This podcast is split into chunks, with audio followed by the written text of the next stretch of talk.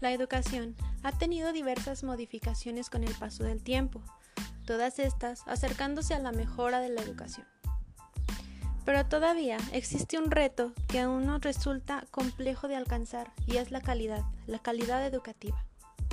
La autora Silvia Smelkes la define como el desarrollo de la capacidad para resolver problemas y seguir aprendiendo. Pero ¿qué hay detrás de todo esto? ¿Qué tenemos que hacer para llegar a esa resolución de problemas, a ese pensamiento crítico? ¿Y qué tenemos que hacer para poder seguir aprendiendo? Bueno, uno de los factores importantes dentro de esta calidad educativa es el trabajo colaborativo. ¿Qué es el trabajo colaborativo? El trabajo colaborativo es un proceso en el cual cada individuo que esté involucrado logra aprender mejor a que se lo hiciera por sí solo. Es decir, el trabajo colaborativo debe aportar, no disminuir. La calidad total se define por el trabajo colaborativo que lleve una institución. Más allá de los recursos, de los programas compensatorios que, tenga la institución, se va a definir por esa organización.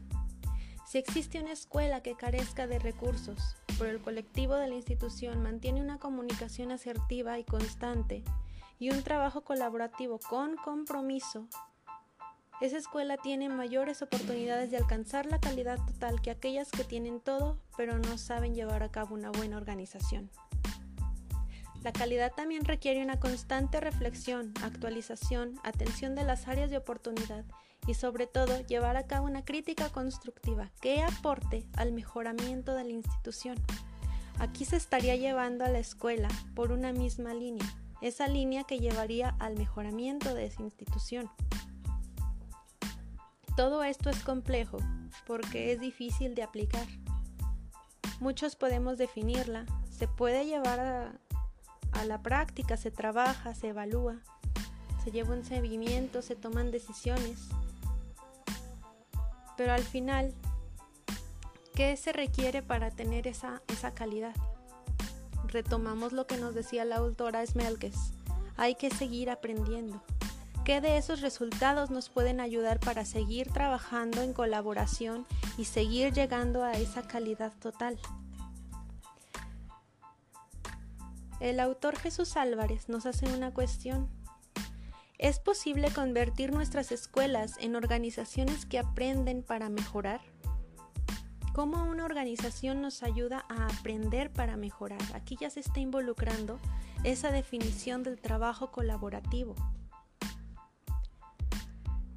Menciona que se requieren tres procesos básicos. Uno de ellos es la reflexión colectiva entre actores. Que el directivo sea un líder no significa que deba trabajar por sí solo se debe conllevar un trabajo en equipo en el que los docentes, incluso padres de familia, los alumnos, se involucren en esta, en esta institucionalización.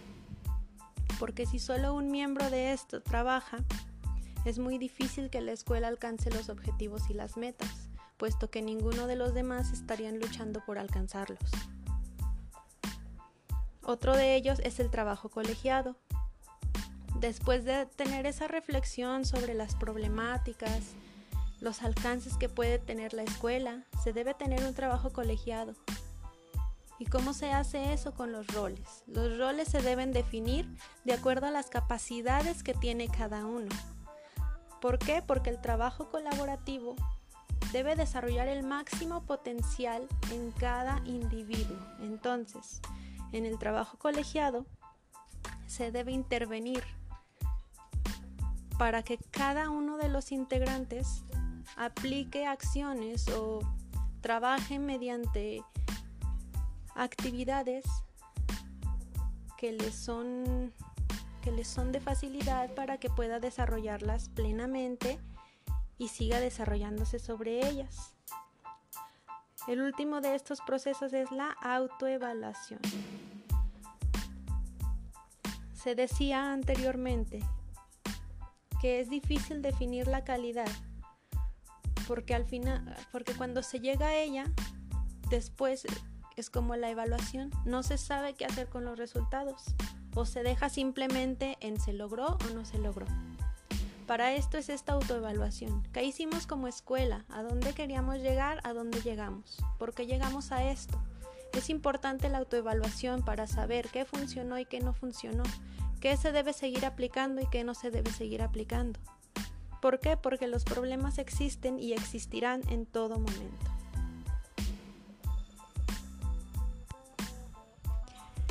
Existen tres factores que ayudan a una organización para ayudarnos a seguir aprendiendo o llegar a la calidad. Uno de ellos es las comunidades de aprendizaje, el compartir esas experiencias exitosas que como escuela se lograron para que otras las puedan alcanzar y viceversa, que otras escuelas las compartan a nosotros para nosotros poder aplicarlas en lo que se nos está dificultando y alcanzar a mejorar. Otro de ellos es el trabajo colaborativo entre todos, que ya se habló bastante de esto.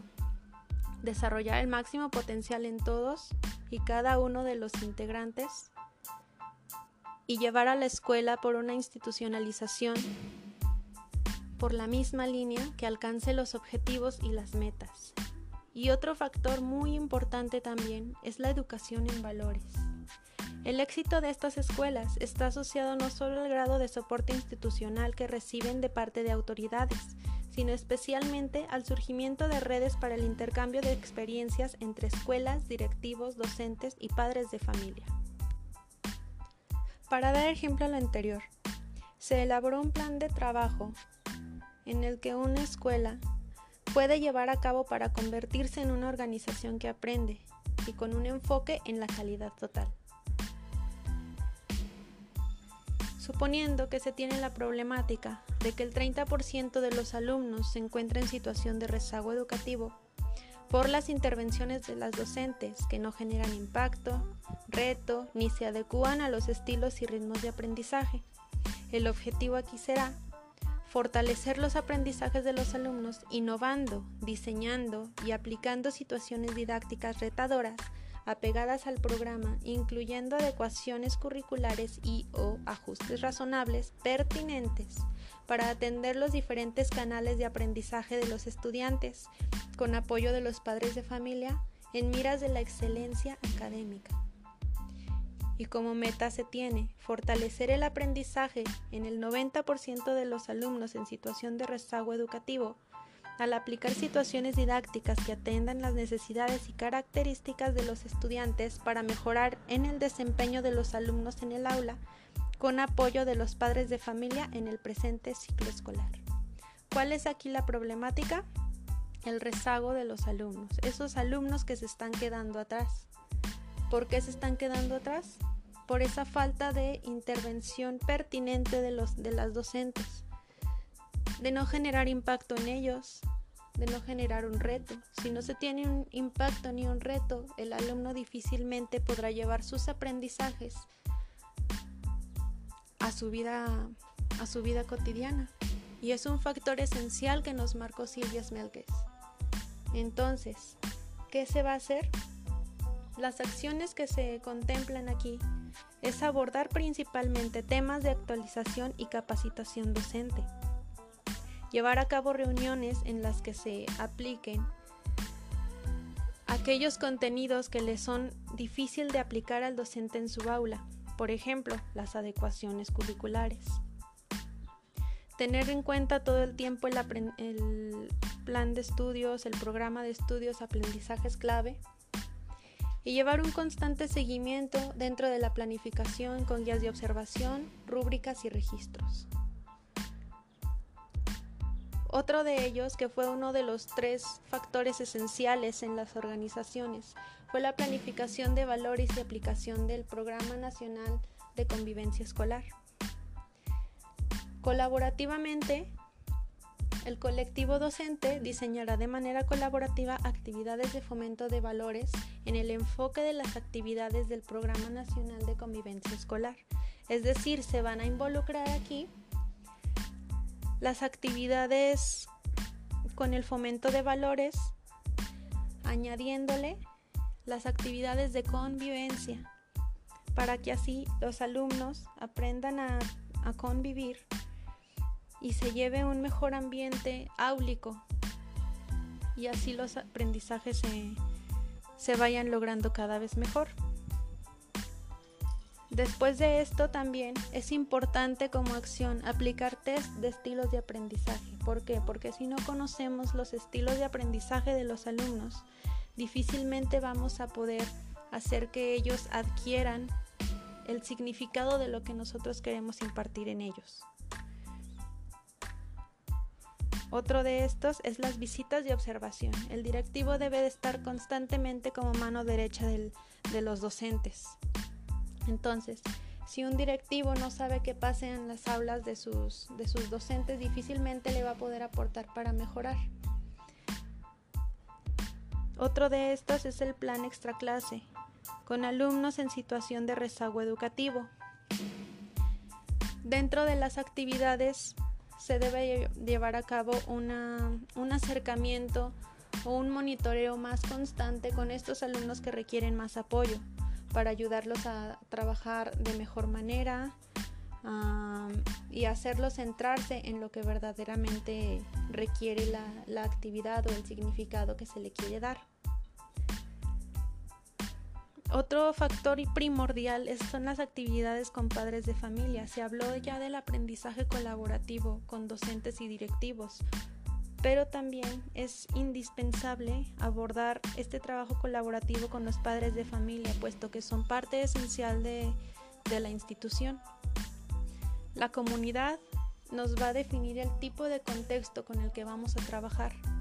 Si no tenemos conocimiento del contexto con el que trabajamos, no, los alumnos difícilmente van a poder llevar a cabo este significado de las actividades en su vida cotidiana. Por eso es que se deben incluir a los padres de familia en actividades para que ellos mismos sean partícipes y sepan también cómo ayudar en casa a los alumnos a que sigan aprendiendo.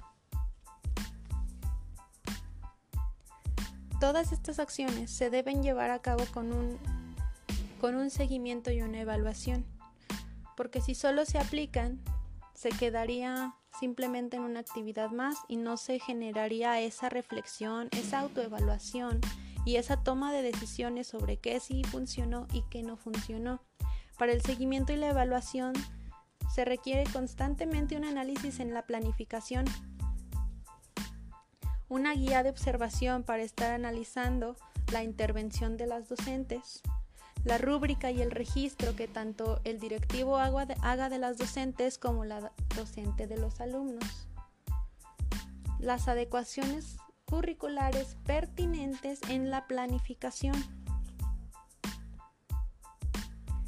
Rúbricas, listas de asistencia con las, con las actividades de padres de familia y las bitácoras de asistencia de los padres de familia. Con todo esto, se refleja que el trabajo colaborativo no es hacer todos lo mismo o no es que uno haga todo el trabajo, sino que cada individuo haga su parte para llegar a un mismo objetivo y una misma meta, que es el alcance de los aprendizajes de los alumnos. Entonces, yo los invito a todos a llevar a las escuelas por una misma línea y alcanzar juntos la calidad educativa, la calidad total porque es una tarea de todos.